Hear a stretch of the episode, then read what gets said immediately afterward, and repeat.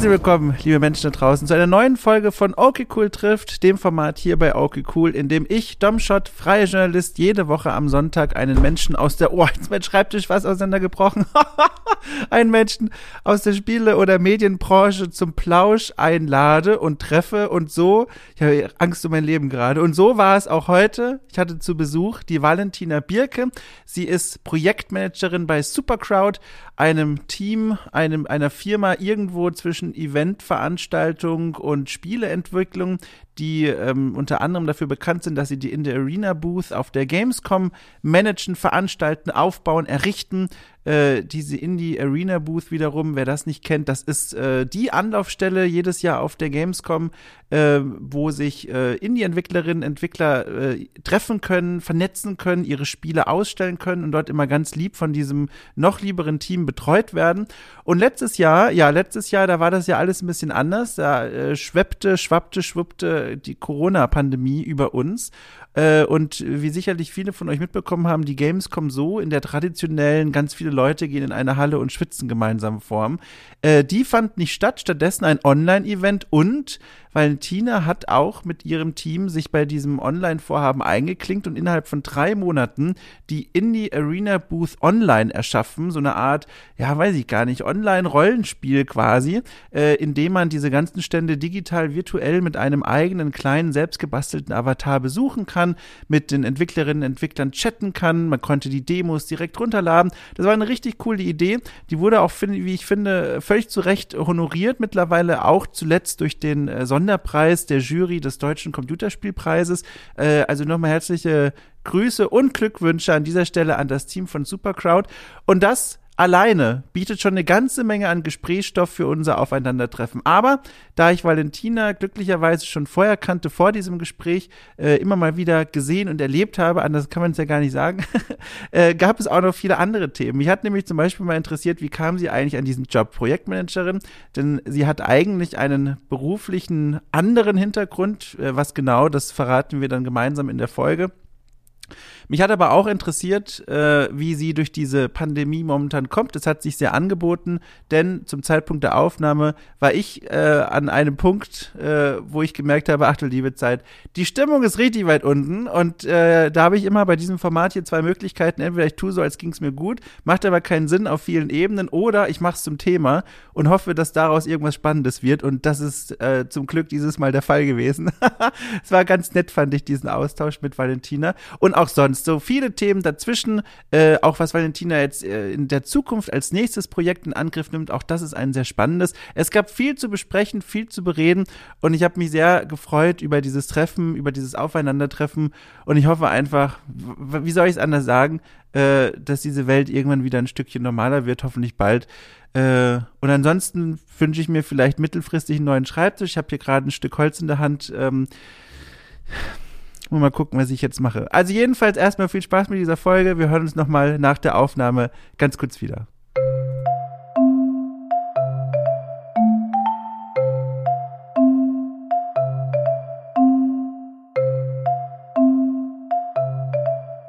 Ähm, übrigens, das wollte ich nämlich jetzt schon mal direkt zu Beginn fragen. Ich habe mir sogar auf dem Weg zwischen Küche und Schreibtisch eine kleine Notiz gemacht, weil ich Angst hatte, es zu vergessen in meinem Stress. Ähm, was für einen Tee trinkst du denn? Du hast berichtet, du machst jetzt einen Tee. Ja, äh, ich habe mir eine ganze Kanne gemacht. Fenchel, Kümmel, Anis. Ich will nämlich oh. runterkommen von dem Halswärmer Yogi-Tee, weil ich nur noch den trinke und ich dachte, heute ein bisschen Thrill und Abwechslung. Ja, also äh, schmeckt der denn auch oder ist das rein aus gesundheitlich äh, Vorteilsgründen? Nee, ich mag den wirklich gern. Fenchel, Kümmel, Anis, geil. Und sonst, ich trinke aber auch so, so Kamillen. Tee und ja. so, weil ich es geil finde. Also. Was mit so Fruchtkram? Macht nee, bah, bah. Gar nicht. Gar nicht. Ja, kein, ich mag diese ganzen aromatisierten Sachen einfach nicht. Und, ja. um mhm. klug zu scheißen, ist Frucht ja auch eigentlich eher eine Infusion äh, anstatt ein Tee.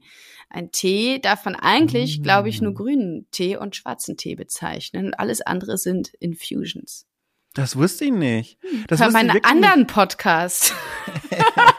ja, ja, welchen denn? Sag doch mal. Den, den, den, den Wenn du wüsstest, äh, ja. von Fieo. Da gibt's da Fun Fact Podcast mache ich mit Hauke und Ach, der hat mir das erzählt. Ja, ja, nicht den nicht den Meme Podcast, den soll man auch hören, aber äh, na clear, aber ja, ich, für mich ist es tatsächlich eine beeindruckende Neuigkeit, denn äh, ich habe, bin großer Fan unter anderem auch von Früchtetee, also Früchte infused, aber äh, ich bin doch irgendwie dem Glauben anheimgefallen, dass es doch ein Tee ist, denn das ist ja hier, was ich dann mir da reinkippe. Ich löse übrigens gleich auf, was in meiner äh, Tasse ist.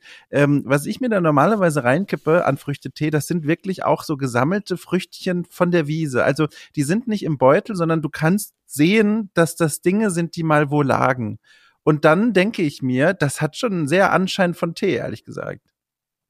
Ja, äh, so ein Wortklauberei mäßig halt nicht. Es gibt halt mm. eine Teepflanze. Und alles andere, was du erhitzt und Wasser rauf kippst, das ist theoretisch kein Tee, weil es nicht von der Teepflanze kommt, die halt nur grünen Tee produzieren kann.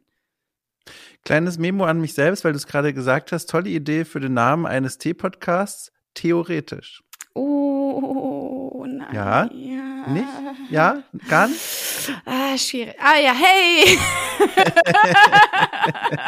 oh Mann, ey. Da hatte ich gedacht, ich habe mir hier kurz einen guten Moment. Jedenfalls, also ich habe in meiner Tasse äh, English Breakfast äh, Tee.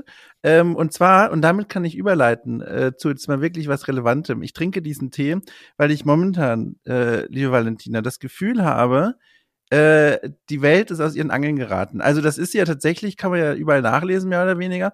Aber das Schlimme ist, sie fühlt sich mittlerweile auch bei mir körperlich so an. Was ich damit meine ist, ich habe so einen, so ein Schwindelgefühl, aber auf emotionaler Ebene. Also ich laufe so durch den Tag und habe das Gefühl, ich gucke nur noch in so einen Tunnel rein und sehe gar nicht mehr links und rechts, was noch so abgeht. Ich quasi laufe von einer Station zur nächsten und das ist ein sehr unangenehmes Gefühl und dieser Tee, den ich trinke, der habe ich gemerkt, der hat so, der kommt einer Beruhigungswirkung noch am ähnlichsten. Das ist mal sich so anfühlt, als würde mal so ein bisschen das System runterfahren. Weißt du denn, was ich meine? Das psychische Schwindelgefühl oder läufst du die letzten zwei Jahre völlig stabil durchs Leben? Ich habe da heute Morgen einen Artikel in der New York Times drüber gelesen. Das nennt sich, äh, warte, wie Languishing, glaube ich. Ach, das habe ich auch gesehen, ja, ja. ja. Ähm, ist ein super Artikel tatsächlich. Also wenn man sich eher so ein bisschen, da, man fühlt sich nicht gut, man fühlt sich aber auch nicht schlecht, ist so ein Mittelgefühl. Und also es ist ein wirklich richtig, richtig guter Artikel. Ich schick dir den mhm. mal. Ähm, weil die tatsächlich, das ist so ein bisschen, es ist nicht richtig Bore-out, es ist nicht richtig irgendwas, äh, aber die bringen das nochmal mit Corona auch in Verbindung, dass es halt schwierig ist, weil man so, so ohnmächtig ist, theoretisch, äh, Dinge zu machen.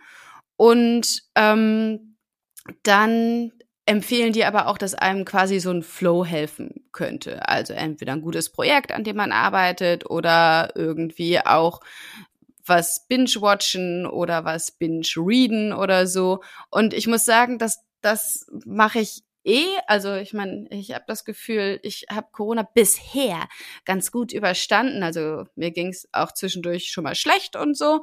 Aber ich glaube, dadurch, dass ich, ich habe halt so viele Sachen, so viele Projekte und auch dieses, dieses so lesen und mich in andere Dinge rein empfinden und was, was Aufregendes zu erleben, auch wenn das quasi nicht meine Le Erlebniswelt ist. Ähm, das klappt für mich ganz gut. Also so mit, mit Arbeit und Unterhaltung, mhm. würde ich einfach grob sagen.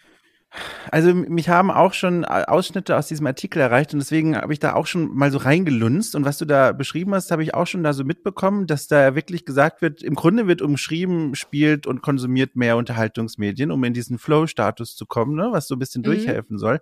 Oder auch die Arbeit, die du beschreibst. Und jetzt kommt's aber, ich habe das Gefühl, ich, irgendwie bin ich über diesen Punkt hinaus, wo ich dieses gesunde, diese gesunde Ablenkung entwickeln kann. Also wonach mir jetzt wäre, wenn ich jetzt hier keine Arbeit hätte und, und nichts machen müsste, keine Anforderungen oder so, automatisch quasi, wenn ich den Autopilot in meinem Körper anschalten würde, würde mein Körper mich auf die Couch ziehen, die The Office DVD-Box Staffel 1 bis 9 reinwerfen und dann wird's eigentlich bis Dezember so durchlaufen. Das ist, danach ist mir gerade. Und da denke ich mir, das ist doch nicht mehr gut, oder? Das ist doch schon über den Punkt hinaus, den du hast, diesen coolen, na gut, links und rechts ein Projekt und, und Flow und ich komme hier voll irgendwie auch sogar produktiv, konstruktiv durch.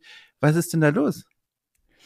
Ich weiß gar nicht, ob das so schlimm ist. Ich habe das auch, ich habe zum Beispiel jetzt in Corona-Zeiten super viel Altenkram konsumiert. Also dann, oh, das ist ja so dieses Feelgood-Ding. Äh, dann spiele ich was, was ich schon mal gespielt habe, oder ich gucke eine Serie, die ich schon mal geguckt habe. Keine Überraschung, aber irgendwie schön heimelig. so.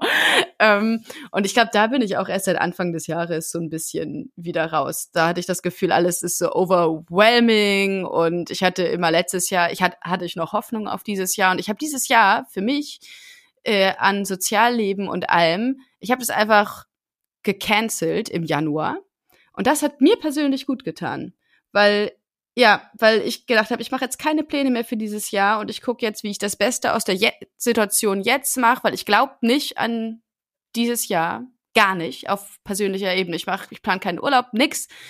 Ähm, und guck jetzt, wie kann ich denn quasi mir da einen Alltag schaffen, der für mich cool ist. Und das hat mir irgendwie so viel Druck rausgenommen, weil letztes Jahr habe ich immer diese Sachen gemacht mit, ja, wenn Corona vorbei ist und so. Und ich glaube, das ist auch ein valides Mittel. Also es gibt, glaube ich, auch Leute, die brauchen das so, ähm, dass man quasi sich an irgendwas festhält. Aber für mich, ich hatte das Gefühl, ich war in so einer super krassen Wartestellung und ich kann jetzt meinen Alltag viel besser strukturieren, indem ich nicht warte, sondern denke, okay, ich mache jetzt das, was jetzt geht und das, was jetzt funktioniert und ich warte nicht auf oh, kann ich vielleicht irgendwann mal wieder in eine Kneipe oder meine Freunde mhm. im Real Life sehen oder sowas. Ach, das ist ja, aber es ging dann nicht so weit, wenn du sagst, Sozialleben canceln oder etwa doch, dass du dann gesagt hast, so, und jetzt mal aber auch hier, ich weiß gar nicht, ob du das überhaupt gemacht hast, so Videotreffs mit Leuten und so, also auch das alles raus aus dem Kalender, wirklich nur noch du für dich selbst? Ähm, nee, doch, Videosach, also ich habe jetzt ja. mehr Energie für diese äh, Sachen. Also ah. ich gehe jetzt immer spazieren und ehrlich gesagt, Videomeetings gehen mir richtig auf den Sack. Äh, ja. Weil ich mache das den ganzen Tag über. Ne? Das ist ja auch mein Job. Ich rede den ganzen Tag mit Leuten, auch mit Video. Und dann noch mal danach in so ein, so ein Google Hangout zu hüpfen, denke ich so, oh nö. Und ich habe auch gemerkt, ich bewege mich gar nicht ähm, mhm. letztes Jahr. Also mein Schrittzähler, uiuiuiui, der äh, uiuiuiui, darüber wollen wir eigentlich lieber gar nicht reden. Aber ich habe jetzt halt angefangen mit dem Spazieren und weil ich Spazieren aber wirklich arschlangweilig finde. Also weil ja. ich meine, ich bin hier in meiner Hut, ich äh, laufe hier halt lang und das ist super lame. Hier halt lang. also richtig langweilig einfach. Und dann habe ich gedacht, oh, wie kann ich das machen? Äh, und dann rufe ich immer Leute an. Und entweder Ach. gehen die ran oder nicht. Und da habe ich jetzt, weil sonst habe ich das immer nur geschafft, mit so so ein paar Leuten Kontakt zu haben und so schaffe ich quasi viel mehr Kontakte, wenn ich da Bock drauf habe. Und das ist dann auch so eine abgeschlossene Handlung und so kann ich quasi die Kontakte zu meinen Freunden leichter halten für mich. Mm. Das ist ja richtig klug. Das ist ja, ja. wirklich richtig klug. Und vor allem, ich habe nämlich dann noch gedacht beim Erzählen, ah, organisiert sich dann immer noch Begleitung mit dazu und das ja mit Sicherheit auch. Aber wenn du für jeden wahrscheinlich täglichen Spaziergang jemanden dazu organisieren müsstest, ist ja dann schon der nächste Stress direkt wieder. Nee, ich rufe die dann einfach an. Ich gehe dann los, ich ziehe mir halt meine Schuhe an, dann gehe ich los und dann gucke ich, auf wen habe ich lange nicht mehr angerufen und beim Spazierengehen rufe ich Leute an und entweder gehen die ran oder nicht. Krass. Vielleicht muss ich mir das auch mal überlegen. Ich bin, bin so ein Alleinspaziergänger momentan, also nicht nur, aber vor allem. Und ich finde das zum einen immer ganz nett, weil ich dann merke, wie auch der Kopf auf neue und bessere und schönere Gedanken mal kommt. Aber dann, was ich, was ich so, was ich so gar nicht mag, das ist so derselbe Effekt, den ich auch beobachtet habe zu Beginn der Pandemie, wenn man diese Videotreffs macht, ähm, nachdem man sich da abgemeldet hat wieder und Tschüss sagt, dann sitzt man da wieder alleine. Und dann, finde ich, holt einen diese Stille noch viel mehr ein als vorher. Das ist sowas, da habe ich am Anfang der Pandemie drüber nachgedacht, man kennt das ja von Kneipen, wenn man dort mit Leuten war und sich verabschiedet, dann ist es ja auch nicht so, dass plötzlich der, der Umhang der, der, der Schalldichtheit über dich geworfen wird, sondern du hast so diese Geräuschkulisse, die ab-App, du fährst mit Fahrrad nach Hause, hörst noch Stimmen oder so. Und dieses Abrupte, das finde ich richtig belastend. Das ist richtig schlimm. Das ist richtig schlimm. Ja, ich glaube, ich bin dann meistens schon wieder in der Wohnung. Also ich gehe so eine Stunde spazieren, eine mm. Stunde äh, telefoniere ich mit Leuten und dann bin ich dann auch wieder wahrscheinlich zu Hause meistens.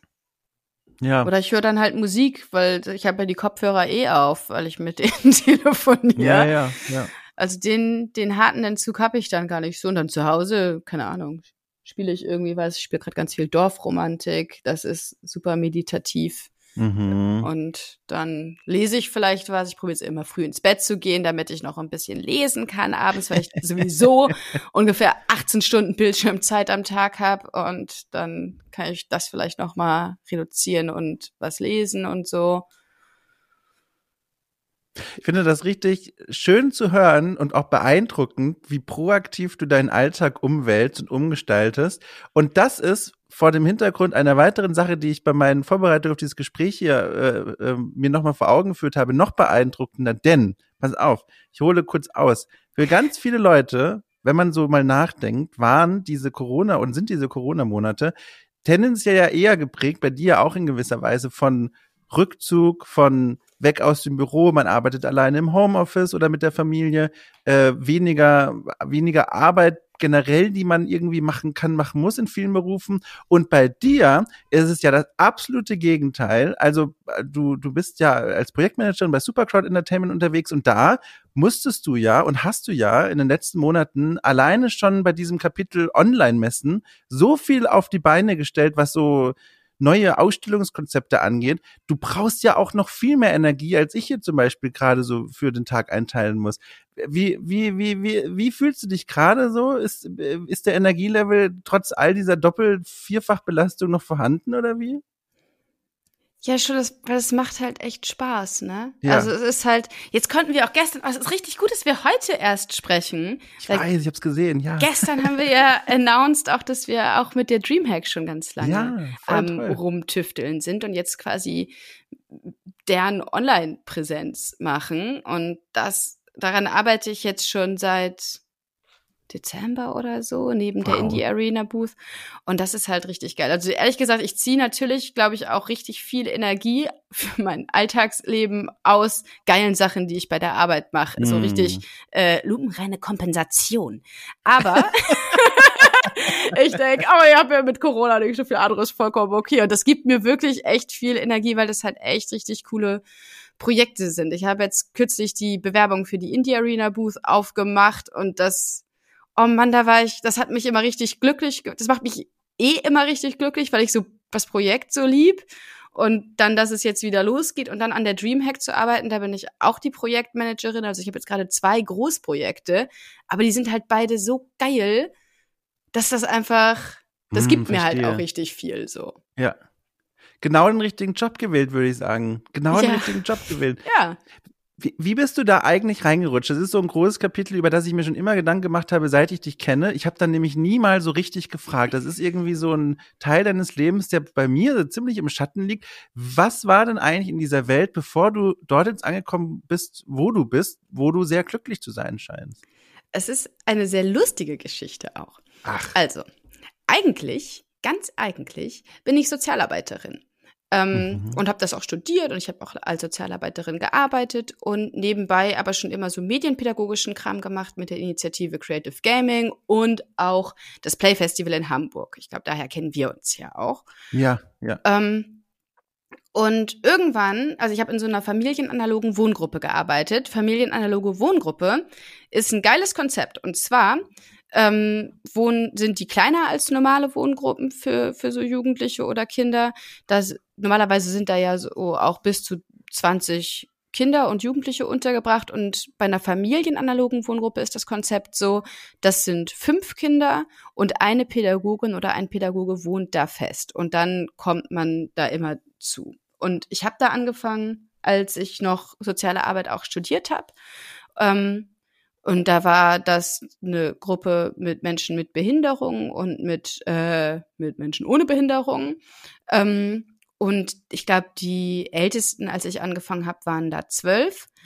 Und dann war ich irgendwann fertig mit dem Studium und dann waren die Kinder auch nicht mehr zwölf, sondern irgendwie auch schon 16, 17. Und dann haben wir gedacht, okay, wir brauchen ein neues Konzept, weil die das ist halt viel zu babymäßig für die Jugendlichen. Mhm. Wir machen jetzt eine Verselbstständigungsgruppe und dann äh, sind die quasi so ein bisschen auf sich gestellt in dem einen Haus und in dem anderen Haus sind noch die Menschen mit Behinderung und das füllen wir quasi auf mit kleineren Kindern noch. Ähm, und dann habe ich diese Wohngruppe aufgebaut und geleitet, die äh, äh, Jugendverselbstständigungswohngruppe. Und dann, Ende vom Lied ist, als ich, dann waren die irgendwann alle schon richtig erwachsen, so, ne? Dann waren die, waren die auch Was? alle schon 18, 19, 20. Und dann habe ich gedacht, okay, die ziehen jetzt bald aus. Und ähm, das war ja klar, das ist ja dann immer in der Jugendhilfe so. Mir war klar, okay, spätestens mit 21, hoffentlich vorher, ziehen die aus. Und ähm, dann habe ich gedacht, oh Mann, das, die sind halt alle wie meine kleinen Schwestern und ich liebe die so doll und keine Kinder und Jugendlichen, die ich neu kriegen könnte, könnten jemals so cool sein wie die. Und da habe ich gedacht, nö, dann will ich den Job auch nicht mehr machen. Ich mache eh ganz viele andere Sachen. Und dann habe ich das meinem damaligen Arbeitgeber gesagt, okay, ich mache die noch zu Ende. In einem Jahr kündige ich, ich habe ein Jahr Zeit, jemand Neues zu finden. Ähm, so, danach mache ich das nicht mehr. Und dann habe ich quasi mit einem Jahr im Voraus äh, gekündigt. Und dann, genau, war das dann irgendwann so weit. Wir sind dann tatsächlich doch gar nicht alle ausgezogen. Die sind dann erst später ausgezogen, die, die Lahmärsche mhm. und Ärschinnen.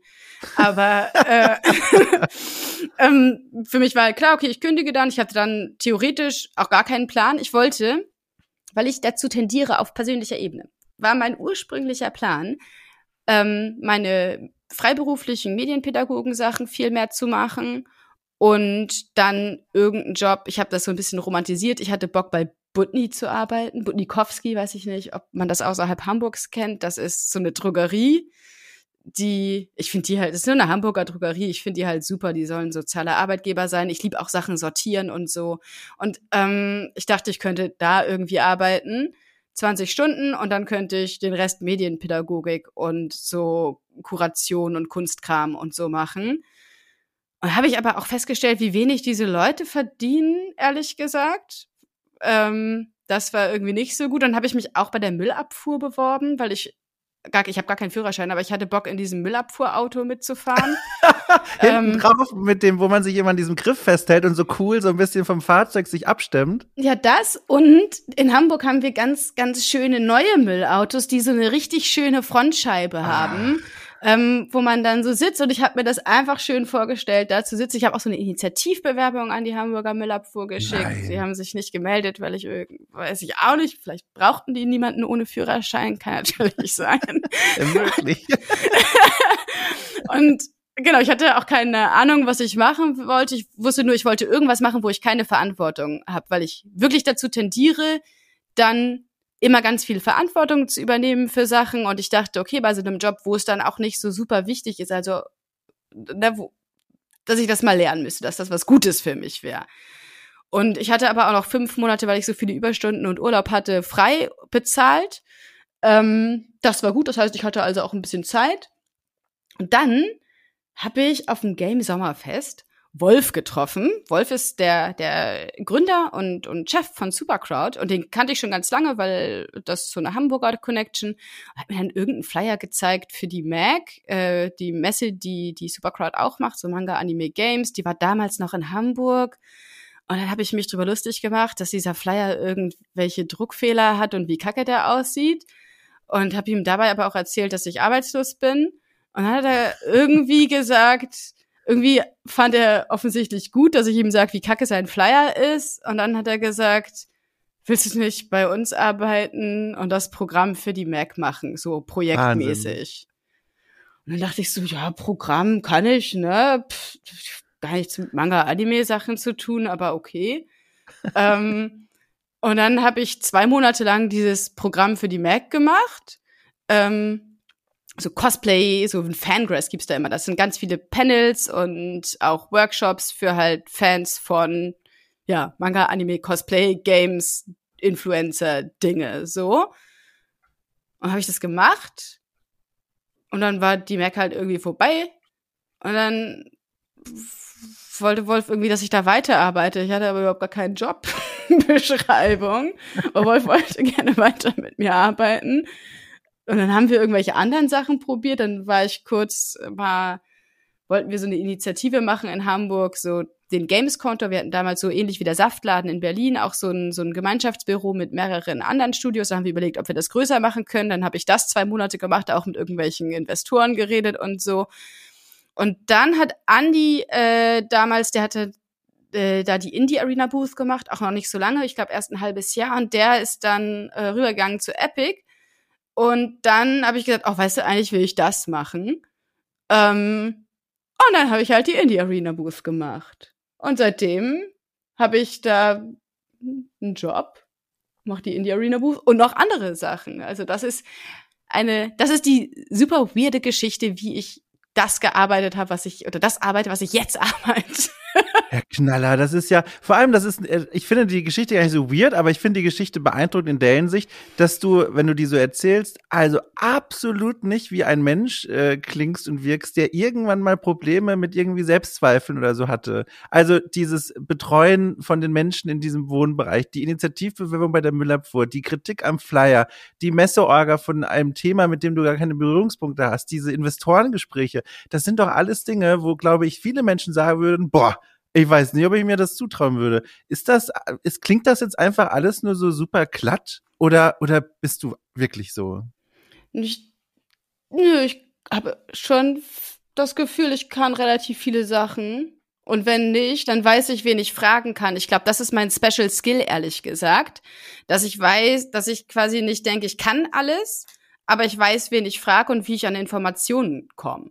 Ja. Und ja ich glaube, niemand kann halt alles. Und ich habe neulich mir drüber auch Gedanken gemacht, die ersten E-Mails, ich habe, das ist ja mein erster wirtschaftlicher Beruf. Ne? Ich habe ja sonst, habe ich Medienpädagogik und Pädagogik gemacht. Das ist das mhm. unwirtschaftlichste mhm. der Welt. ähm, und ich, die, ich weiß noch, die ersten E-Mails, die ich so geschrieben habe, um dann, man muss ja auch Sachen verkaufen und so.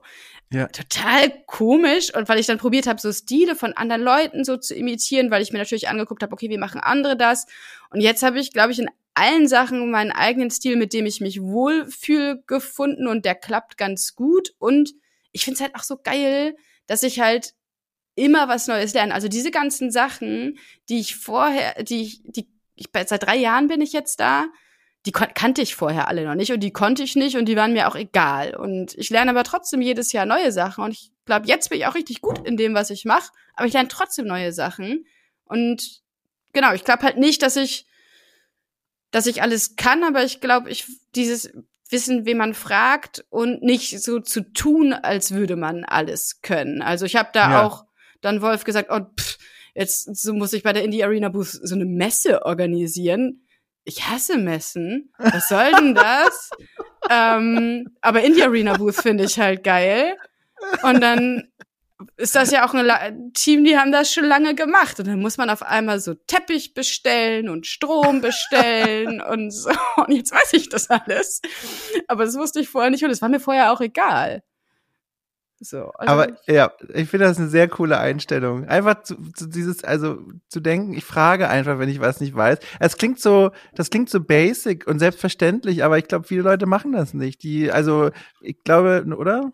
Ja, das ist tatsächlich auch mein Eindruck. Also es hat viel so, das ist ganz, ganz oft, gerade auch in der Gamesbranche, habe ich das Gefühl, Leute haben das Gefühl, sie müssen immer alle auf alles eine Antwort haben oder so. Und ehrlich gesagt, es kommt viel besser an, äh, wenn man sagt, ach so, das weiß ich nicht, oder ich kann dir das und das nicht versprechen, oder bla bla bla, das, das, das muss ich nachfragen. Das finde ich viel vertrauenserweckender, als wenn jemand mir die ganze Zeit erzählt, er oder sie würde alles wissen können und einschätzen können. Ähm, und weil ich weiß ja, ich wäre nicht blöd, ähm, kann halt niemand. Und das ist, glaube ich, was, das schafft auch Vertrauen und das muss man lernen, dass das eine Art ist und das muss man aber auch vorleben. Also ich habe das Gefühl jetzt, ich meine jetzt leite ich ja auch Leute an und ich habe ein großes Team quasi, die äh, die ich anleite und so und das ist quasi auch ein Klima, was man, was man schaffen muss, so, dass man den Leuten sagt, hey, ist auch okay, wenn du Fehler machst, solange du mir halt sagst, dass du einen Fehler machst, ähm, und dann muss ich das auch vorleben, dann muss ich das anderen Leuten auch sagen. Und mit, ich weiß noch, bei dem ersten, bei meiner ersten Gamescom wusste ich, also habe ich manche Sachen auch verplant, weil ich das nicht wusste. Ich wusste nicht, wie eine Messe funktioniert. Und dann habe ich halt nicht probiert, die Fehler auf andere Leute zu schieben, sondern zu sagen, ach so, okay, das wusste ich nicht, dass man das machen muss, das erste Mal, dass ich das mache. Und dann kann dir halt auch ehrlich gesagt niemand mehr was. Dann sagt keiner, oh, was hättest du doch wissen müssen? Sondern, äh, ah ja, stimmt, ergibt Sinn, dann, äh, ist das so. Nächstes Mal weißt du es Du, da können meine Kolleginnen und Kollegen, äh, also viele von denen äh, dazulernen, von dem, was du gerade gesagt hast. Ich habe das immer wieder, also es ist natürlich bei mir eine andere Ausgangssituation im Beruf als bei dir, weil wenn du, wenn du als Journalist, Journalistin unterwegs bist, dann wird ja erstmal grundsätzlich von dir angenommen, du kennst dich aus, wenn du dich zu Wort meldest. Und ich glaube, diesen, diesen Gedanken tragen dann viele in Diskussionen mit. Und was ich dann immer mal wieder so bemerke, ist, da sind halt dann wirklich Leute, die keine Ahnung haben, die aber durch, durch die Erinnerung daran, was sie ja für einen Beruf haben, das Gefühl haben, sie sollten diese, dieses Fachwissen jetzt so ein bisschen äh, entweder gerade mal schnell irgendwo rausgelesen vortragen oder so tun, als wüssten sie es. Und dadurch wird dann oft so eine Front aufgebaut, die du auch gar nicht mehr durchbrechen kannst. Also mit anderen Worten, da gibt es dann gar keine Möglichkeit mehr, dass da mal ein Fehler oder Irrtum eingestanden wird, sondern das ist halt so, weil damit verbunden ist meine Autorität als Journalist, Journalistin. Und das, ehrlich gesagt, macht keinen Spaß mit anzusehen. Das macht nee. keinen Spaß. Das ist aber auch in allen Bereichen so. Alle Leute denken halt, okay, ich habe das und das gelernt. Vielleicht sehe ich das auch noch mal anders, weil ich Quereinsteigerin bin bei mhm. allem, was ich mache, außer bei sozialer Arbeit das nicht. Da hätte ich theoretisch mehr Ahnung haben müssen. Jetzt bin ich bestimmt auch nicht mehr up to date, was die aktuellen Sachen angeht. Aber ich glaube, das ist bei allen, dass die, dass Leute immer denken, ja, man setzt so viel voraus und manchmal geht es ja auch darum, dass man auch einfach eine gemeinsame Sprache mit dem Gegenüber finden muss. Also ja. Musst du da rangehen? Du, ich überlege gerade. Was sagst du? Soll ich da ran oder soll ich da nicht hm. ran? Das wird ein Paket oder irgendwas für dich oder, Na oder die Nachbarn sein. Ich gehe mal ran. kurz ran, verdammt ja. nochmal. Bleib einfach da, erzähl, ja, was du ich bleib da.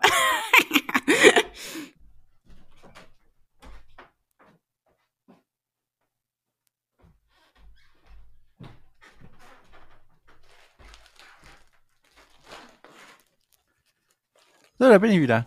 Äh, ja? Konntest du die Was Zeit war's? gewinnbringend, konntest du die Zeit gewinnbringend füllen oder? ich habe natürlich mein, ich war kurz auf Reddit, habe geguckt, ob ja, ich hab's gerade, äh, ich sehe gerade vor mir die Tonspur, die einfach so flach ist wie eine Flunder. Ja. aber, aber aber das macht nichts. Ja, ich, äh, also entschuldige ganz kurz, das ist, äh, das tut mir leid, dass ich dafür jetzt mal kurz weglaufen musste. Es ist mir auch unangenehm, weil mittlerweile das ja fast schon Running Gag in diesem Podcast ist und das wollte ich nie. Aber die Post klingelt halt hier leider oft während der Aufnahmetermine. Aber es hat sich gelohnt, um kurz für diese Befriedigung zu finden, äh, zu sorgen. Ich mache es hier gerade auf. Ich habe bekommen eine neue Packung Kaffeeboden. Und das ist oh. relativ wichtig. Ja, ich bin ja. sehr froh, dass ich es angenommen habe, äh, denn ich habe eine neue Kaffeemaschine, die jetzt auch Bohnen mahlen kann.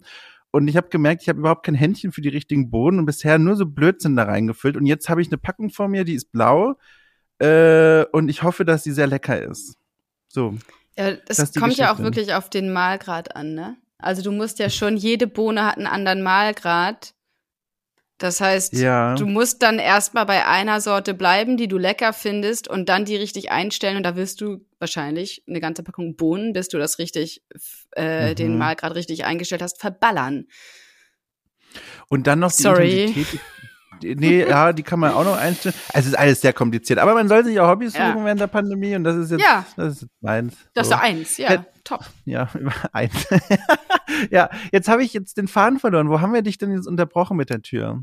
Äh, wir waren, Ach, ja. Wir, ja, ja, ich, ich glaube, ich, ich, glaub, ich weiß es wieder. Aber ich glaube, du warst auch so ziemlich am Ende deines Gedankens. Kann das sein? Ja. Oder warst genau. du? Ja. Ich finde, Weil ich, ich wollte, einfach, Leute sollen das lernen, ja. dass man auch mal Fehler machen kann. So, genau. Und jetzt äh, springe ich mal von dort noch was zu was anderem, was ich mir gedacht habe, während du so von deinem Lebenslauf erzählt hast.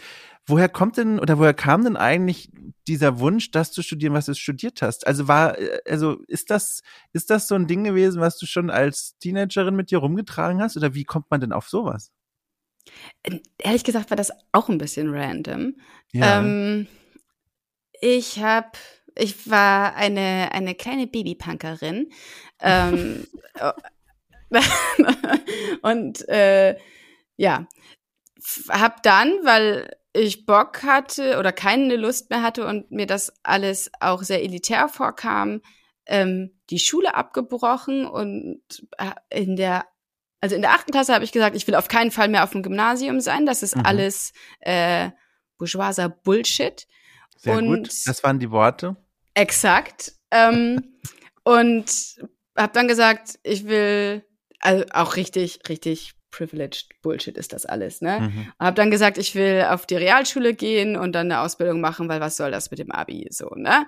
Ähm, dann war ich auf der Realschule, hab da dann halt einen Abschluss gemacht und dann war es so, ja, fuck, da muss man ja auch irgendwas machen danach. So, ich wollte, ehrlich gesagt, war ich nämlich einfach stinkend faul.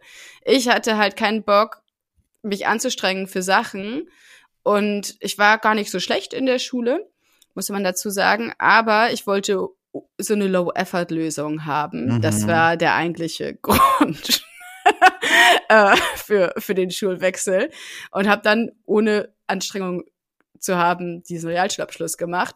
Und dann wollte ich ohne Anstrengung, musste man dann irgendwas machen. Und dann hatten viele Freunde von mir, haben so eine Ausbildung gemacht zum sozialpädagogischen Assistenten oder Assistentin oder Erzieher und so. Und dann habe ich das halt auch gemacht. Ähm, und das, äh, die fand ich richtig blöd, die Ausbildung, kann ich schon mal sagen.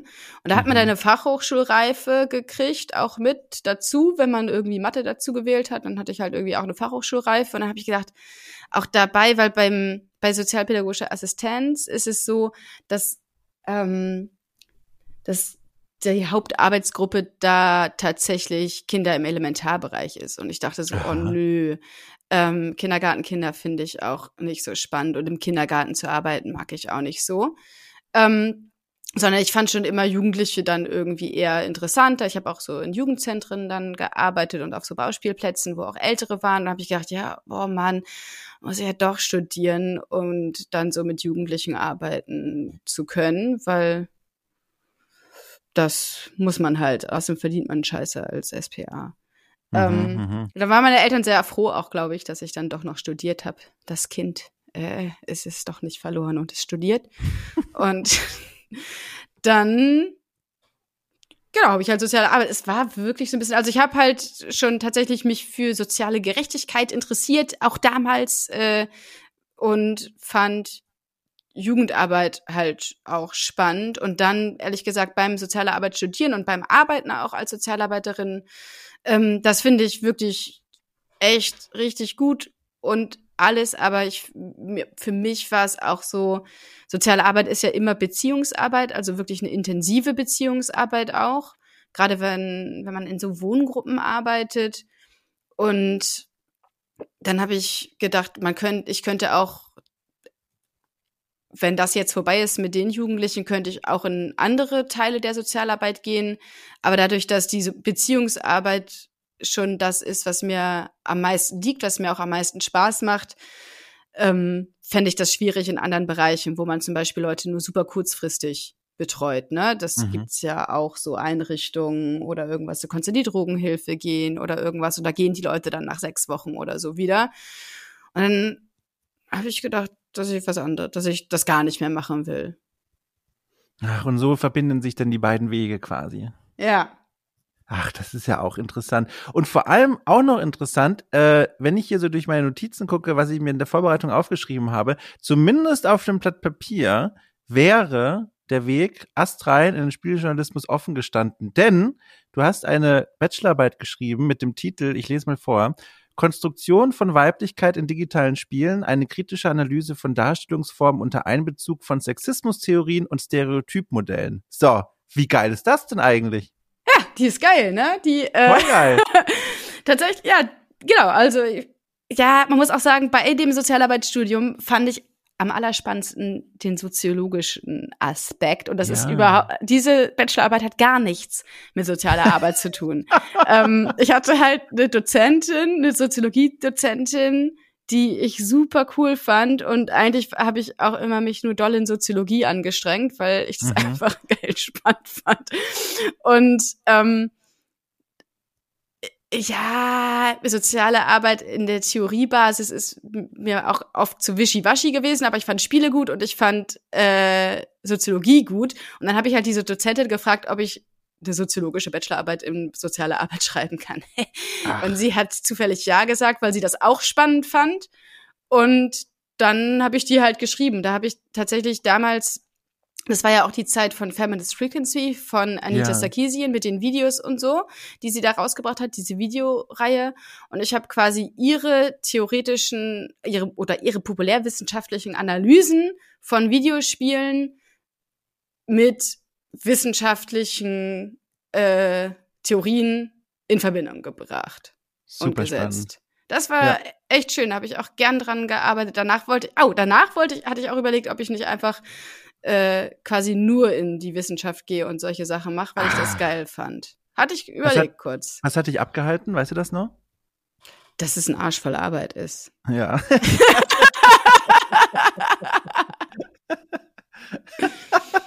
ja, sehr gut. Ja, aber das war, die lese ich auch manchmal tatsächlich noch gerne. Also ich glaube, manche Sachen sind gar nicht mehr so super aktuell. Ne? Es ist ja auch schon jetzt lange her. Ich glaube, ich habe die 2014 oder so abgegeben. Ähm, das ist ja echt schon, kann ich nicht rechnen. Sehr lange Zeit her, sieben Jahre. Also das ist gar nicht mehr alles so super aktuell. Aber ich hatte dann nämlich überlegt, ob ich das nochmal ausweite auf, äh, weil damals gab es halt gar keine Forschung zu quasi, wie, wie People of Color dargestellt werden und so weiter. Das wäre was, wo ich gedacht hätte, oh, ja, äh, das würde ich gerne machen. Aber das war auch mit dem Sozialarbeitsstudium, das ist ja auch eine Fachhochschulreife äh, oder eine Fachhochschule. Und da kann man dann nicht random einen Soziologie-Master ja. machen. Und mhm. das war auch so ein bisschen, was mich abgehalten hatte. Also es gab so es gab wenig Master, die mich interessiert hätten. Und dann habe ich halt erstmal gearbeitet und dann nebenbei so diesen Medienkunstkram gemacht. Ja, mit dem spannenden Hintergrund, also was deine Ausbildung und Studium angeht, mal überlegt, irgendwann zu dieser Zeit in den Spielejournalismus zu wechseln. War das jemals irgendein Gedanke, der auch nur entfernt an deinem Horizont in Sichtweite lag oder gar nicht? Nee. Kannst du dir erklären, warum?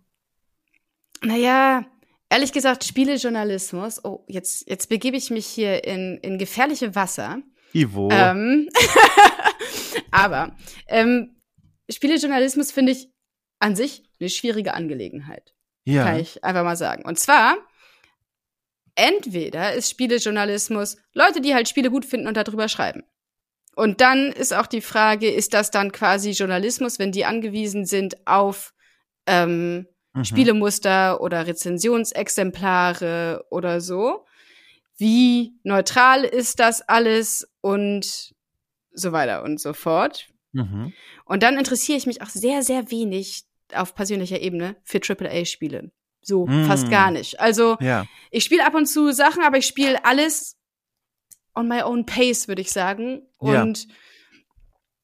hab dann ich interessiere mich nicht, was die neuesten Sachen, Spiele sind. Das ist einfach, es perlt an mir ab. Es mir wirklich, es könnte mir kaum egaler sein. Ich mag halt auch eine sehr spezifische Art von Spiel, nur die ich auch gar nicht so genau beschreiben kann, was es denn ist. Aber ich interessiere mich nicht für alle Spiele grundsätzlich, nur weil es Spiele sind. Ja.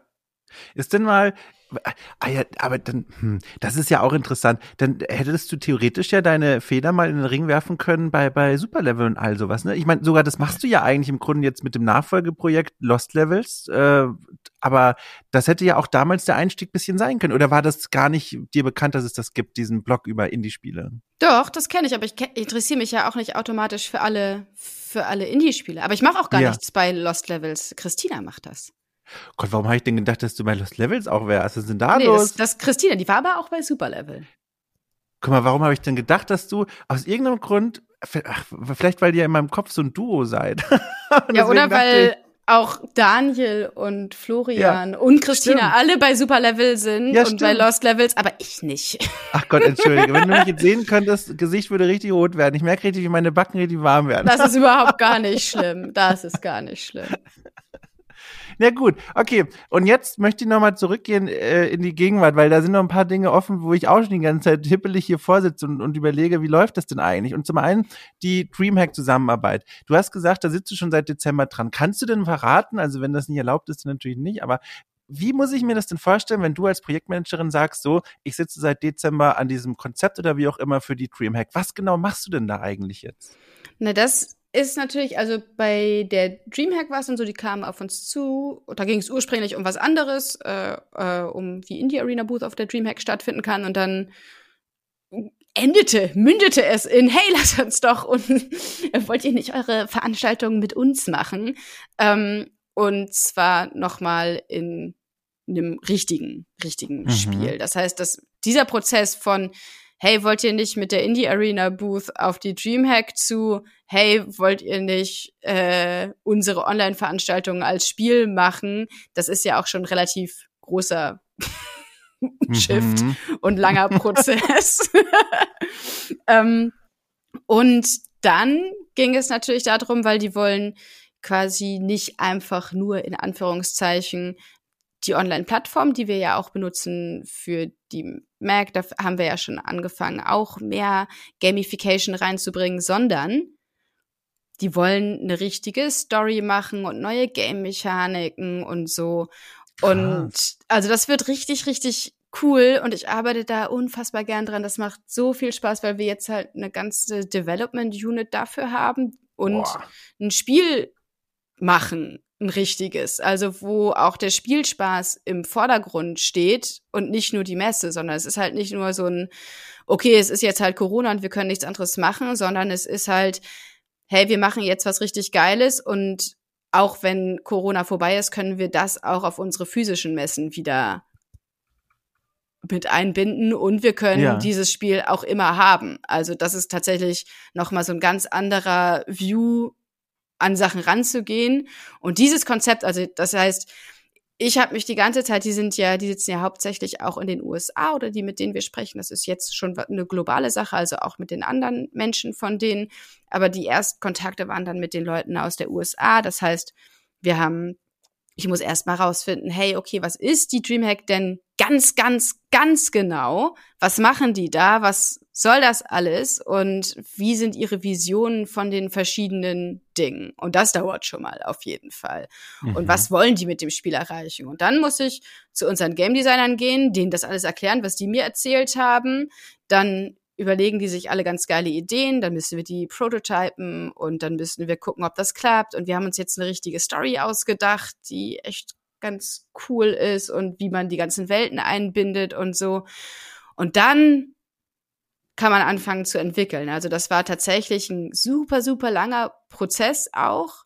Und der war super anstrengend, aber auch echt richtig schön, weil ich kann mal sagen, es sind so angenehme Menschen, die halt auch Spieleentwicklung verstehen, mhm. obwohl die keine Spieleentwickler und Entwicklerinnen sind, sondern die wissen schon, dass wir viele Sachen hauptsächlich fürs Gameplay machen oder fürs Worldbuilding und die wissen auch, was ist zum Beispiel möglich in der ersten Version und so. Und das macht, und die haben selber auch richtig gute Ideen und haben richtig Lust, irgendwie mitzuarbeiten und so.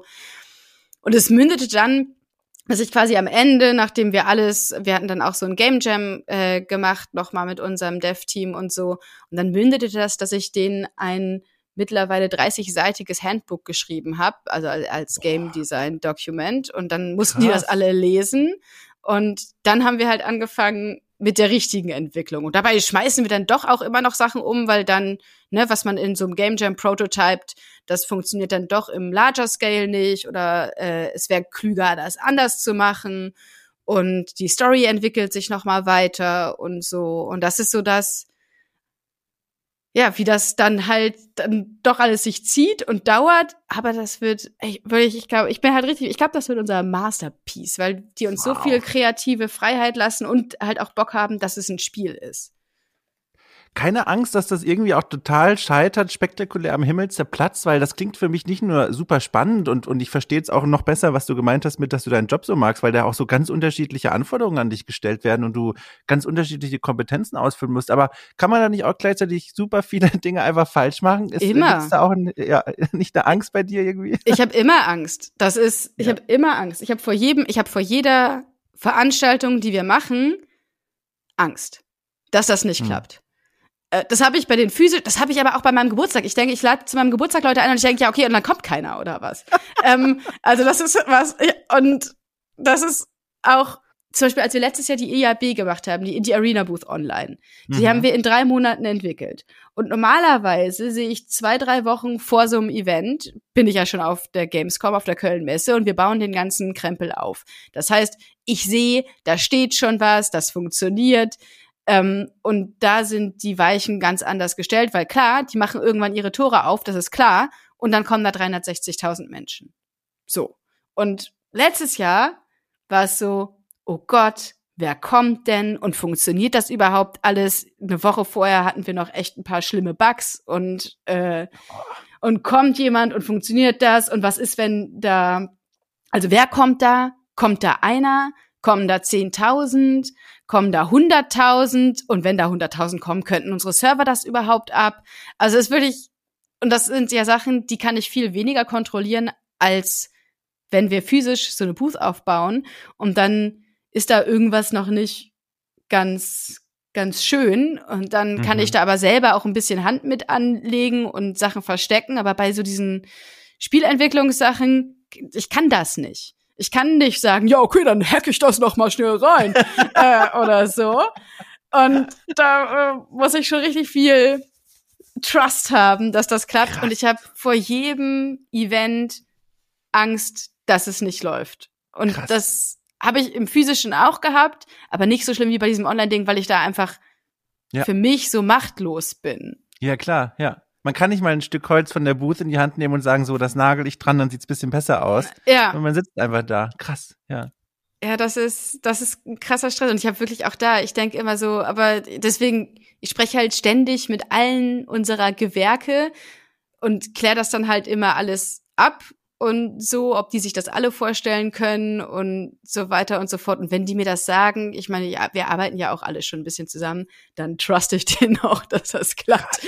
Aber es ist trotzdem wirklich nochmal eine ganz andere Nummer und auch so andere Sachen mit Realismus einschätzen und wie das dann ineinander greift alles. Und das ist halt tatsächlich, es ist halt auch ein Riesenprojekt. Auch bei der Indie Arena Booth physisch sind wir ja auch ein Team von mindestens 20 Leuten, ne? Wenn, mhm. Also die holen wir dann dazu. Und das ist ja jetzt auch so. Das sind ja, aber bei den Leuten bei der, wenn die was physisch aufbauen bei der IAB, weiß ich quasi, was sie machen und wie es geht.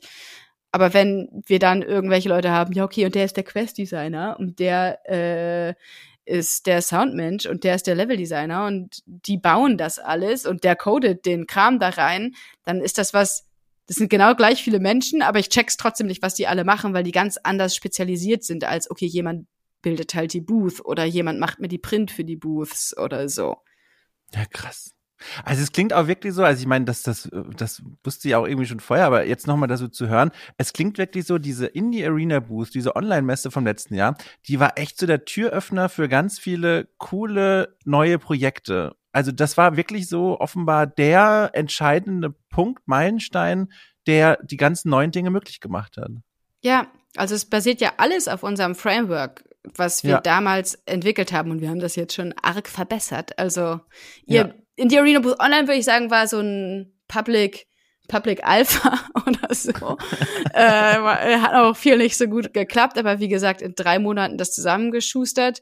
Und wir hatten dann zwei Monate später die Mac und das war schon wesentlich runder. Dann hatten wir jetzt die Hamburg Games Conference, das war noch mal ein Stück runder. Also wir lernen auch nach jeder Veranstaltung noch mal, okay, was hat geklappt, was hat nicht geklappt, wo müssen wir noch mal ran?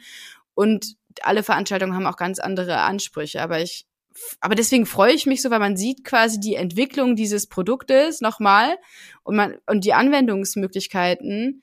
Und das ist irgendwie, das ist halt richtig schön, weil man, weil wir das ja auch, weil wir so klein und ein Team sind und so agil sind, dass wir halt auch alles quasi sofort umsetzen können, wenn mhm. irgendwas dann besser funktioniert, so. Gab es eigentlich bei dieser, das habe ich mich auch schon die ganze Zeit gefragt, bei der Indie Arena Booth Online, gab es da eigentlich, also war es von Anfang an klar, als dann rauskam, okay, Gamescom und der normale Rahmen, der wird so nicht stattfinden können wegen der Pandemie, gab es da mal Überlegungen zu sagen, okay, wir lassen es einfach komplett oder stand von Anfang an fest, okay, wir suchen uns so eine Online-Alternative jetzt, wir bauen da irgendwie was eigenes. Gab es da mal den Moment, wo auf der Kippe stand, ob dieses Projekt überhaupt an den Start geschoben wird? Ja, wir wussten halt, dass wir irgendwas machen wollen aber wir wussten nicht was. Und es war ja auch relativ lange nicht klar, ob das stattfinden kann oder nicht. So, ich glaube, die ersten Wochen waren wir echt so ein bisschen gelähmt, ne? Weil mhm. ja, okay, fuck, was macht man? Und wir haben es auch nicht ganz so richtig gecheckt, auch das Ausmaß. Ich glaube, da können wir uns vielleicht alle noch reinversetzen, wie das letztes Jahr im März habe ich's geschnallt, aber auch nicht so richtig und auch nicht so wie weitreichend das alles verändert mit Corona. Ja. Und äh, ich glaube, die Gamescom wurde ja erst im Mai abgesagt, die physische. Und wir hatten aber uns schon davor überlegt, ja, okay, und was, als die GEC abgesagt wurde, die, da wäre ich nämlich eigentlich zum ersten Mal hingeflogen. Ach, ärgerlich, ja. Oh. Und äh, da habe ich dann gedacht, okay, wenn die die GDC absagen, dann ist es ja schon krasser, als ich dachte. Mhm. Und dann kann es ja auch sein, dass das nicht sofort vorbei ist und dann kann es ja auch sein, dass die Gamescom nicht ist. Und dann haben wir, erstmal waren wir schon wirklich alle so ein bisschen gelähmt, weil das ist ja auch, ne, wir sind eine kleine Firma. Was bedeutet das für uns, wenn, wenn es, wir sind eine kleine Eventfirma. Was ja, bedeutet ja. es, wenn es keine Events mehr gibt? Schwierig. Ja. Und dann, weil wir ja ursprünglich schon aus der Spieleentwicklung kommen. Also Supercrowd wurde gegründet aus Threaks, die ein Spielestudio waren. Ähm, und dann haben wir halt überlegt, ja, okay, wie kann man, was können wir quasi mit der Indie Arena Booth machen? Weil wir wollen auch irgendwie für die Indies dann da sein, weil es wurde dann auch noch announced, dass die Indie Mega Booth, dass es die nicht mehr gibt in den USA. Das ist ja unser amerikanisches Pendant. Oh, ja, ja, ja. Und es war so ein bisschen, oh fuck, ja, was, was kann man denn machen? Und dann haben wir irgendwann ein Game Jam gemacht und da mal geguckt. Ich fand's erst scheiße, kann ich schon mal sagen. Ich dachte, was soll denn das? Niemand will, da kann ich mich doch auch durch eine Website klicken. Warum soll ich denn da durchlaufen? Was ist das denn für ein Scheiß einfach? Ähm, das habe ich ja relativ schnell aber auch abgelegt, weil ich dann gesehen habe, ja, okay, man kann auch geilere Sachen mitmachen und so. Aber ich fand, die Ursprungsidee fand ich richtig kacke. Ähm, und dann hat es aber auch geklappt und es war, es war uns auch nicht klar, ob es funktioniert oder nicht, ob das was ist, was die Leute quasi haben wollen, ne? Ja. Und dann, also es war halt alles ein Gamble quasi. Und der war aber klug offensichtlich dann doch. Das beruhigt mich auch, weil ich weiß nicht, was wir sonst gemacht hätten. Ich glaube, irgendwas wäre uns schon eingefallen. Wir sind alle kluge kleine Füchschen. Aber äh, also hätte das nicht geklappt, es hätte ja auch sein können, okay, wir machen das und das ist einmal nice oder alle Leute finden es scheiße. Ähm, dann hätten wir uns was Neues überlegen müssen. Aber so können wir jetzt daran weiterentwickeln und das noch geiler machen und jetzt sogar richtig spielerisch machen. Das ist schon, und das macht mich richtig glücklich, weil eigentlich hat sich mein Job innerhalb des letzten Jahres komplett geändert. Eigentlich bin ich mhm. jetzt Game Producerin, Game Event, I don't know, wie man das nennt, was ich bin. Aber es ist irgendwie cool.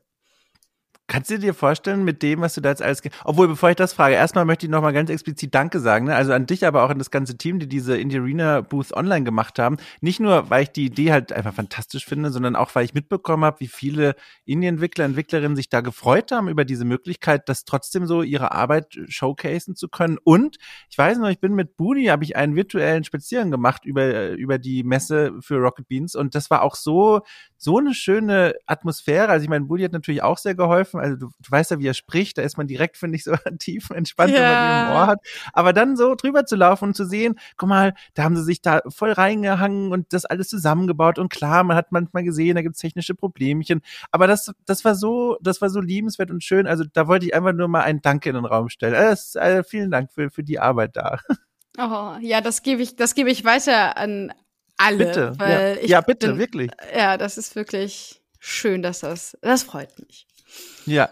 Und jetzt die Frage, die ich stellen wollte, mit den Sachen, die du da jetzt schon gelernt hast und wie viel da jetzt alles noch dazugekommen ist an Kompetenzen, kannst du dir auch mal vorstellen, so richtig in die Spielentwicklung zu gehen? Weil, weil du kommst ja so langsam wirklich in diese, in diese Aufgabenbereiche rein, die wirklich ein Game Producer machen muss.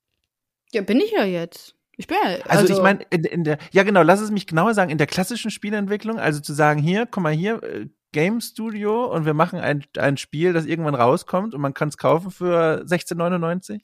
Ich kann es mir schwer vorstellen, weil das Ding ist, was ich halt, warum ich so gerne bei Supercrowd bin, ist, dass, also, man muss zu mir auch sagen, ich bin die größte Cherry-Pickerin der Welt. Ich arbeite nur gut, ähm, wenn ich die Sachen geil finde. Und wenn ich auch alles entscheiden darf. Äh, und das Schöne ist, um dich kurz zu unterbrechen, das ist so wunderbar in diesem Gespräch rausgekommen. Ich finde es fantastisch. Also ich kann es bestätigen. und ich glaube, diese Freiheiten, die ich da habe, ja. die kann mir kein anderer bieten. Ich glaube, überall anders, also weil ich ja auch noch nie in der Wirtschaft vorher gearbeitet habe, überall anders könnte ich nicht so arbeiten, wie ich arbeite. Und ja. Das Studium musste sich um mich shapen. Und ich glaube ja. nicht, dass Leute dazu bereit wären. Und ich bin auch nicht sicher, ob ich bereit bin, diese Privilegien aufzugeben. ähm, weil ich kann ja alles machen, worauf ich Lust habe. Also ich könnte jetzt auch sagen, oh, ich will das und das machen. Und wenn die anderen das für eine gute Idee halten, dann machen wir das halt. Ja. Und ähm, dann klappt das entweder oder es klappt nicht. Aber das ist ein Arbeiten, also wir haben natürlich auch, wir wachsen jetzt ganz enorm und das ist alles auch anstrengend mit dabei. Aber dieses Team ist einfach richtig gut und ich bin gut für die. Es ist eine gute, Ach, schön. es ist eine gute das klingt, Symbiose. Das klingt richtig schön. Wie so eine richtig gesunde Beziehung klingt das. Sehr schön. Ja. Die sind irgendwie, ich bin ja auch da die Sozialarbeiterin, das habe ich nicht abgelegt. Also ich mache auch ja. dann noch diese ganzen Sozialarbeiter-Sachen mit, hey, Kinder redet miteinander und ja. so. Und das ist, äh, ich glaube, das könnte so ich halt nirgendwo anders so arbeiten, wie ich jetzt arbeite. Und ich will halt so arbeiten, wie ich das will und nicht wie andere Leute das wollen. Und klar muss ich auch mal Sachen machen, die ich, die ich vielleicht nicht so geil finde. Aber ich glaube, diese Freiheit hätte ich nirgendwo anders. Hast du eigentlich volle Arbeitstage? Ist das, weil, also ich kann mir kaum vorstellen von all den Dingen, die du uns erzählt hast, wie man das gesund unterbringt in einen Acht-Stunden-Tag. Oder geht das? Ist das auch etwa noch so geil an diesem Job? Hm, das ist natürlich eventbasiert, ne? Ja. Und mal ist weniger los, mal ist mehr los. Jetzt war ehrlich gesagt das letzte Jahr immer ganz schön viel los, weil mhm. alles sich auch geändert hat und so.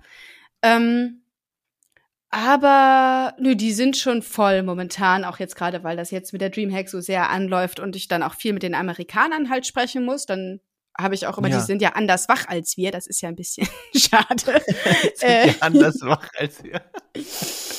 ähm, aber sonst es geht, aber ich arbeite ja auch nur, also auf dem Papier arbeite ich nur 32 Stunden, weil ich will, mm. dass alle mm. Leute in einer krassen Bringschuld sind, äh, wenn ich freitags was mache. Und das mache ich dann auch gut. nur ab und zu. Und eigentlich schaffe ich das äh, relativ gut, weil das hat ja auch viel mit gutem Projektmanagement zu tun. Also letztes ja. Jahr und das die Jahre davor ähm, habe ich es schon fast immer geschafft, freitags frei zu machen, außer direkt vor einem Event. Das ist natürlich ja. klar so. Und wenn ich, also manchmal kommen auch Sachen rein. Ehrlich gesagt, in Corona hat sich das jetzt ein bisschen verändert, weil ich habe jetzt auch freitags mhm. nicht, nichts Geiles mehr vor. Ähm, ja. das, vorher hatte ich halt auch mal coole Sachen freitags vor, aber jetzt ist so, äh, räume ich halt meine Wohnung auf. ähm, und dann mache ich schon mal einen Call rein.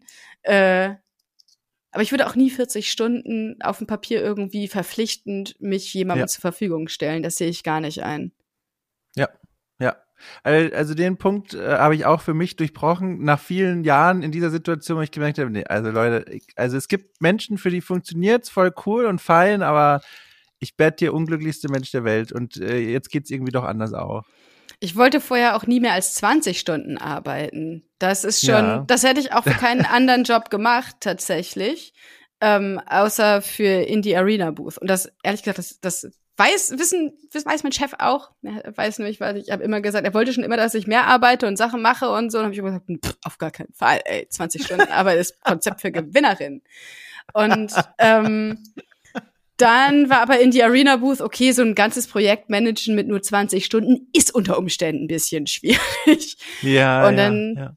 Äh, habe ich das aber auch noch mal gesagt, dass es schon klar ist, dass ich das für nichts anderes machen würde und auf keinen Fall 40 Stunden arbeite. Fantastisch. Also ich muss sagen, wenn ihr so einen Strich unter alles hier, was ich von dir heute gehört habe in der Stunde, ich glaube, deine Biografie und deine Arbeit ist der Inbegriff von der Plan ist aufgegangen. Der also nicht vorhandene ja, Plan ist aufgegangen. Ja, der nicht vorhandene Plan. Das ist ja unglaublich, wie sich alles in die Hände gelegt hat, jetzt wie es dann sein soll am Ende. Also das klingt ja wirklich fantastisch. Das klingt ja wirklich toll. Also ich freue mich sehr für dich. Das, das klingt wirklich so alles gut geworden.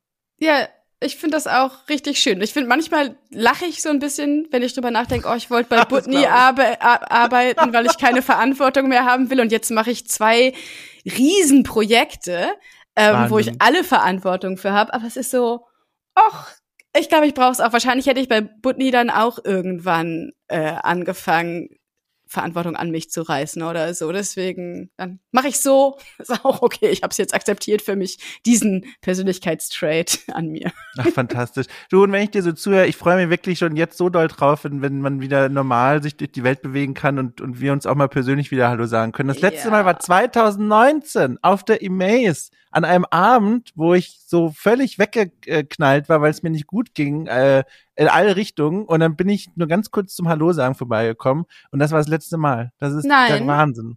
Hast du nicht noch den Golfschläger zur EGX oh, gebracht? Du hast recht. Den Golfschläger, na klar, das war ein kurzes Hallo, stimmt. Ja. Richtig. Den schönen Golf, nee, das war der Baseballschläger sogar. Ah, der Golfschläger, wer hat den denn vorbeigebracht? Daniel. Ich glaube, der Daniel war ja. das, ja genau, Daniel Ziegler. ja, genau, für, für ein kleines, für die Menschen, die jetzt keiner, die schon den Finger auf der Austaste hatten und sie jetzt fragen, was kommt denn jetzt noch? Also das war für ein Fotoshooting für den Indie-Sträuche-Kalender des Jahres 2020 dann wahrscheinlich, ne? Ja, 20, ja, ja, genau. Sexy ja. Cosplay 2020, ja. 2019 war das, ja. Richtig, da habe ich meinen Baseballschläger ausgeliehen, voller Stolz. Und den hatte ich übrigens nur, falls sich jetzt Leute schon mit der Schnellwahl bei der Polizei melden wollen. Den hatte ich, weil ich nach Berlin gezogen bin als Dorfkind und dachte, klar, hier wird man ja ständig überfallen und angegriffen. Und dann brauche ich einen Baseballschläger in der Wohnung. Habe ich nie benutzt natürlich, aber deswegen habe ich den. Das ist die Geschichte. Okay, aber dann erzähle ich noch eine. Eine Story kann ich noch erzählen. Ja, bitte, hau raus. Eine, ich fand sie, ich finde nämlich auch witzig, dass diesen Indie-Sträuche-Kalender, das war eine Suff-Idee. Ich war da gar nicht für eingeplant und ich war, habe auf der EGX einfach nur mit denen immer abgehangen und getrunken und dann haben die gesagt, ey, du könntest auch in unseren Kalender und dann meine ich so, ja, okay. Und dann haben wir das einfach spontan am nächsten Tag. Und dann haben wir dir, dir geschrieben und anderen Leuten geschrieben, wer ich oder habe ich es getwittert, wer was hat, wer Baseballschläger und äh, und so hat. Ich glaube ja, ich glaube ja. Und dann haben wir am nächsten Tag vollkommen spontan dieses Nacktshooting gemacht äh, im Parkhaus gegenüber der EGX. das oh war auch einfach gut. Ja, ja, wirklich. Also auch ich, ich mag auch sehr die Ästhetik der Bilder. Ich habe den Kalender natürlich. Also das ist so so ein Rundum-Paket irgendwie. Da kriegst du alles. Ich, ich fand den, das war ein sehr lohnenswerter Kauf. Ja. Den also neuen also hast du auch oder den? Ich ich glaube, den neuen habe ich nicht, nee. Oh, den neuen habe ich, der, das ging an mir ein bisschen vorbei, die Bestellwelle. Rollte an mir vorbei. Ich habe das nie so richtig auf dem Schirm gehabt, ehrlich gesagt. Okay, ja, guck dir nochmal an. Der ist, ja. also ich poste die sonst auch immer bei Instagram, beim Indie-Sträuche Instagram-Account. Die also ich halte den für auch für sehr, sehr gut und wir beschreiben nochmal die Games-Branche und alles, was, was man so wissen muss über die Games-Branche eigentlich. Ja, sehr schön. Also die, lieben Leute da draußen, wenn ihr in die Folgenbeschreibung guckt, werdet ihr auch einen Link finden zu dem Kalender, könnt euch das selber mal angucken. Ich glaube sogar, dass das ja auch für den guten Zweck äh, mitproduziert wird, ne? Ja, wir haben jetzt schon, also man kann den, glaube ich, noch kaufen, aber oh, das, guck mal, hier super exklusive News kann ich hier droppen, je nachdem, oh, wann das rauskommt. Ja, bitte. Äh, wir haben jetzt nämlich das gespendet an Sea-Watch, äh, die gesamten Erlöse des Kalenders. Ja, und das ne? sind äh, 4000 Euro gewesen. Boah, das ist schon gut, ey. Ja. Also Chapeau und Hände klatschen dafür. Juhu. Und selber an Sea-Watch spenden, wenn ihr äh, den Kalender nicht kaufen wollt sonst. So, die ganzen Links in der Beschreibung. Gut, dass du es nochmal gesagt hast. So, also, das ist ja, das war schön. Also, wir sind, wir sind, wir haben's. Äh, ich, ich danke dir für diese kleine Reise durch dein Leben. Äh, das war nicht nur interessant, sondern lässt mir jetzt das gemeinsame Bier noch mehr vermissen, ehrlich gesagt. Ja. Das ist so bittersüß jetzt. ja. Ach Mensch, aber ich freue mich echt so dolle, weil, weil es waren, wie gesagt, vor allem die Sachen, was du vor deinem jetzigen Job betreffen, das wusste ich alles irgendwie nur so halb oder gar nicht. Und jetzt mal alles nochmal in Fülle erzählt äh, bekommen zu haben, das macht mich richtig froh für dich zu hören, wie jetzt alles so schön aufgegangen ist. Also ich freue mich einfach. Einfach nur positive Gefühle zu dir rüber. Oh, ja, Liebe zurück, ey. Ja. dann, dann winke ich dir mal zu, ne, nach Hamburg und äh, wir hören uns, sehen uns, wann immer es sich ergibt. Da freue ich mich jetzt schon drauf. Jawohl. Dann hab einen schönen Tag und danke für die Einladung. Ja, gerne. Danke fürs Kommen und vergiss die Grüße nicht an das wunderbare Team, in dem du diese tollen Dinge organisierst und entwickelst. Die gebe ich sofort weiter. Gut, sehr gut. Dann bis dann, ne? Bis dann. Tschüss.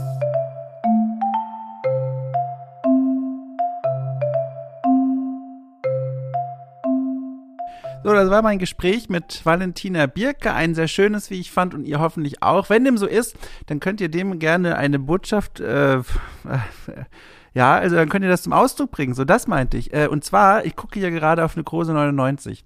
Und die 99 ist eine ganz spannende 99, denn sie ist die Anzahl der Bewertungen bei iTunes für Okay Cool.